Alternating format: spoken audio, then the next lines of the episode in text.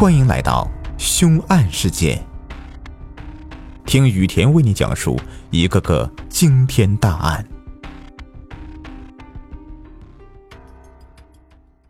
消失的夫妻，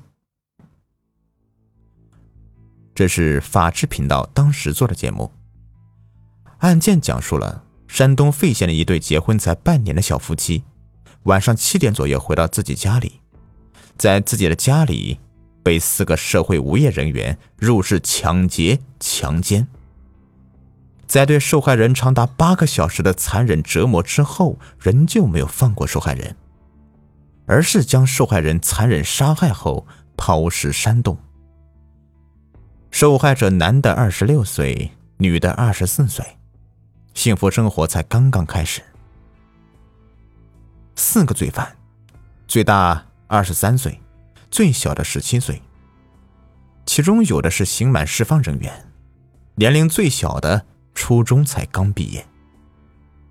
四个罪犯，付刚、张学军。王吉营、赵峰均为社会闲散人员，平时无业，四处游荡，出没网吧等地方。五月十四日，他们到山东费县的一个地方，发现一家偏僻的院落，于是翻墙进入，将监控摄像机的线路剪断，在室内翻找财物。在看到主人的婚纱照之后，一致觉得。女受害人比较漂亮，房屋装修的比较好，比较有钱，于是他们改变主意，决定把这家抢了。晚上七点，受害人夫妻回到家里，女的先进屋，打开小卧室的门，被张学军立即按倒。另外三人冲出来，将男主人制服，捆绑在主卧室。此后。逼问出银行卡密码，其中两个人去取钱，另外两个人对受害人进行侵害。取钱后，还在受害人家里烧了一锅红烧肉，喝酒庆祝之后，继续轮流的对受害人进行侵害。在对受害人长达八个小时的凌辱折磨之后，五月十五日凌晨三点，将受害人残忍杀害后。抛尸山洞，并将现场打扫后逃离现场。公安机关在接到受害人家属报警五十小时后，将犯罪嫌疑人全部抓获。此时，受害人的衣服还穿在其中一名犯罪嫌疑人的身上。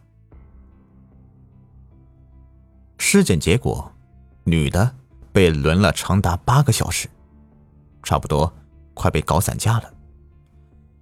男的头上砸了三个洞，身上捅了一刀，伤及肺部，当场处于昏迷状态。女的乳头被咬裂一只，另一个乳头有牙签插入并断在里面，阴河水肿数厘米和数十个针眼。阴道口及内壁皮下组织大量充血，经鉴定严重钝挫伤，全身都是抓痕和齿痕。下面是当时一位警察网友提供的笔录，完整记录了案件细节。二零一五年五月十五日，我局某派出所接到报警，称其儿子儿媳打架后可能离家出走了，要求帮助。接报民警赶到现场后，发现报案人儿子院内的狗被人砍死了，丢在墙角落，屋内打扫比较的干净，床单被罩。都是新铺放的。出警民警感觉到异常，在查看床垫时，发现床垫背面有血渍，意识到了事态严重，急忙向领导汇报。领导指令刑警队赶赴现场勘验。中午时分，勘验民警发现院内外的树林里有滴落的血迹，顺着遗留的蛛丝马迹。追踪到了被害人家旁边的山洞门口，山洞离地两米左右。法医进入之后一摸，就说是人。事态升级，打主也和其他兄弟赶赴现场增援。当时正好是五月，天气比较热。被害人家在村外，门口是一片树林，西边紧靠温良河。答主一到这个地方就打了一个寒颤。答主当时负责视频追踪，具体过程就不说了，就按照电视上面放的。当时丢卡的那个是付刚，拿着被害人卡取钱的是未成年。当晚大致确定了最少是两人。其实十五号的时候，答主一直工作到凌晨一点，回去草草睡了一觉。十六号早上五点多就到现场继续工作了。到了九点多，答主接到领导电话，回临时指挥所。领导电话里面也没说干啥的。就说别告诉别人，答主其实猜到了是去抓人的。抓捕的阵容比较庞大，局长和刑警支队政委带一辆迈腾，我们一辆瑞风商务，一辆桑塔纳致俊，又接了两辆别克商务车。当时答主就在其中一个商务车上。我们接到消息，嫌疑人坐车要跑路到新泰，赶赴济宁汽车站后，经查询。该车已经罚了二十分钟了，车早走一分钟，要追都费劲了。我们一路狂飙，结果志俊和瑞丰的掉队了。这两个车是我们的公车，年岁比较长了。回去后听那两个车上的同志说，瑞丰开到一百三，差点翻车了。经过短暂的电话沟通，局长和政委的迈腾在前面别住大巴。答主所在的商务车冲上前去抓人，另一辆商务车在外面埋伏，防止跳车。迈腾别住车之后，驾驶员迅速下车帮我们。我们打开大巴车的车门，车上还有十几个乘客。张学军看到有人上车了，鞋都没有穿就跳车了，正好跳到我们局长的迈腾车上，被外面埋伏的同志擒获。局长、司机上车之后，立刻控制住了福刚，那个嘴胖，两百斤，好认。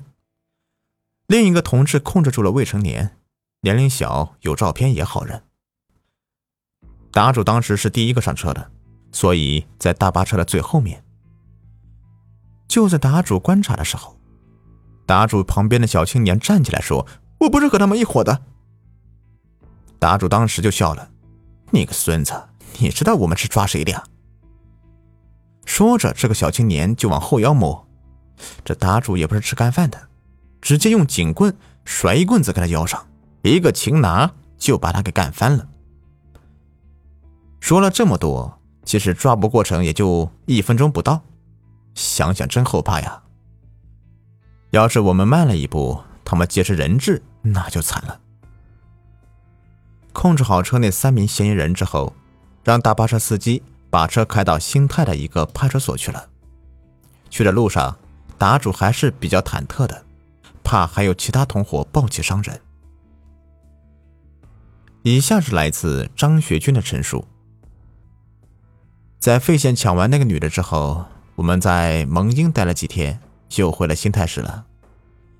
赵某的哥哥正好要结婚，就回去帮忙了。我和王吉英两个人。白天在文南镇的飞鱼网吧上网，晚上回飞鱼网吧附近的大众宾馆睡觉。在上网的期间碰到了付刚，我们聊了一会儿。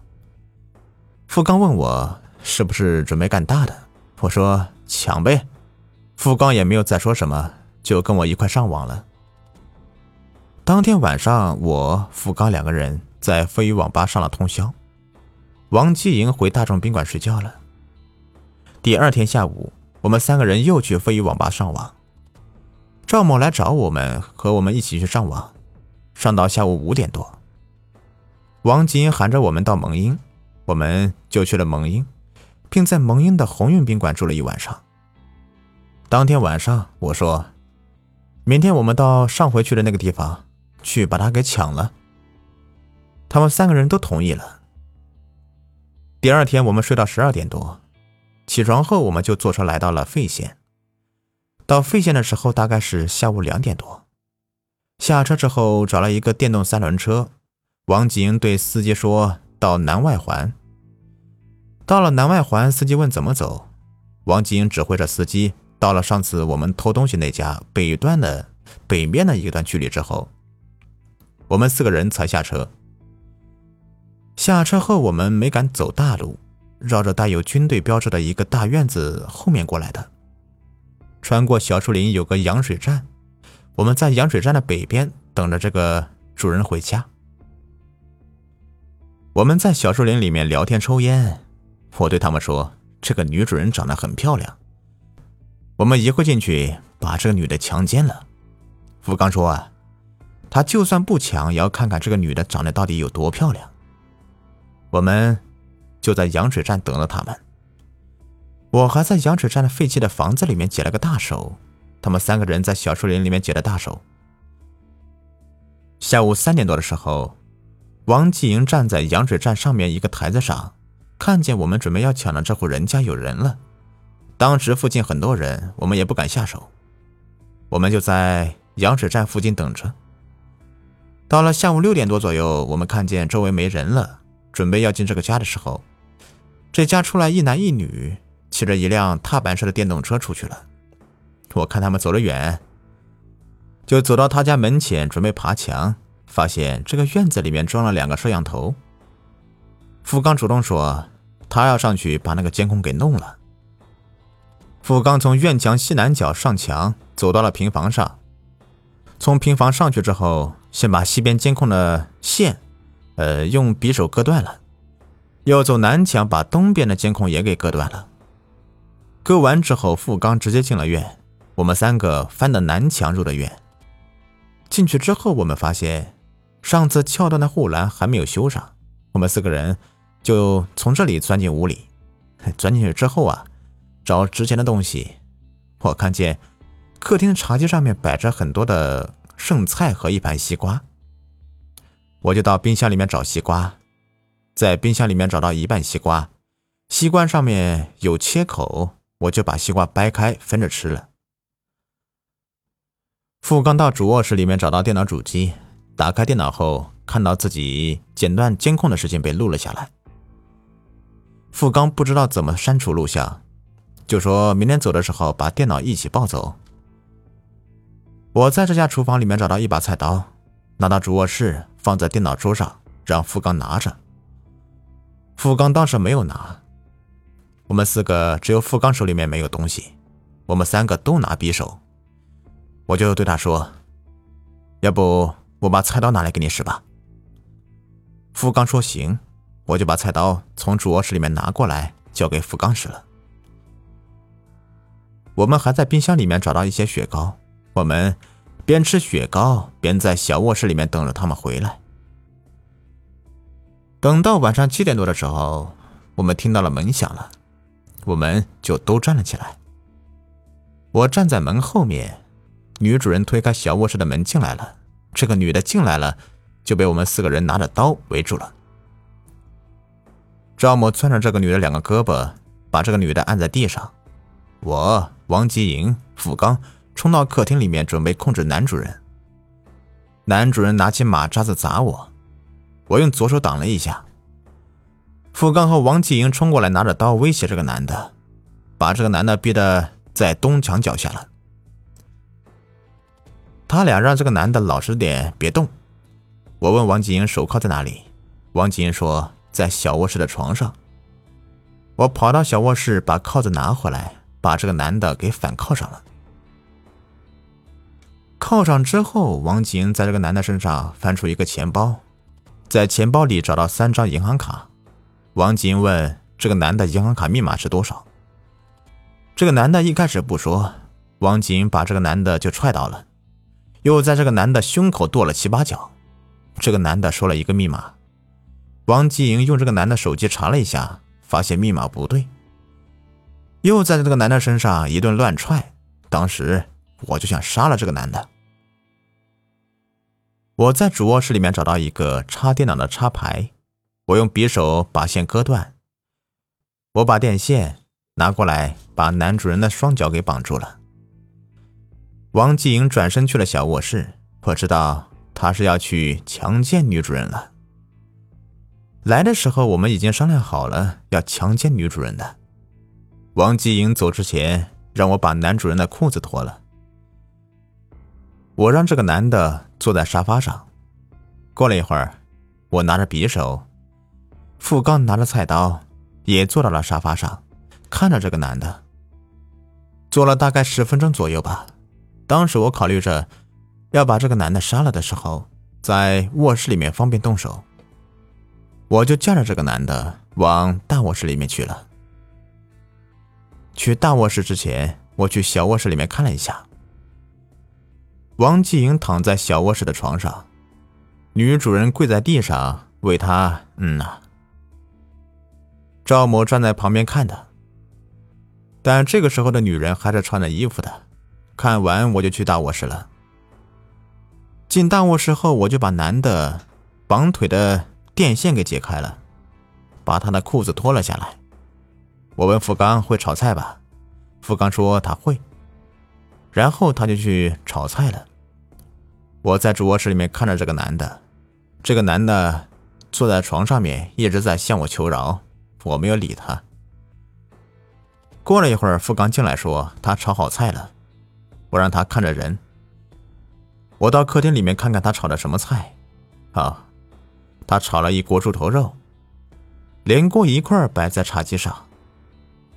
我看完付刚炒的菜后，进小卧室看了一眼，看见女人的衣服已经被脱光了，只穿了肉色的短丝袜，正跪在床上为王吉莹。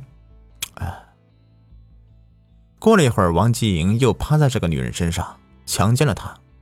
张文峰就站在床边看着她。我看了一会儿，就回大卧室了。我回去问付刚吃了吗？付刚说还没吃。我就让他去吃饭，付刚就出去了。富刚尝了尝自己炒的菜，说不好吃。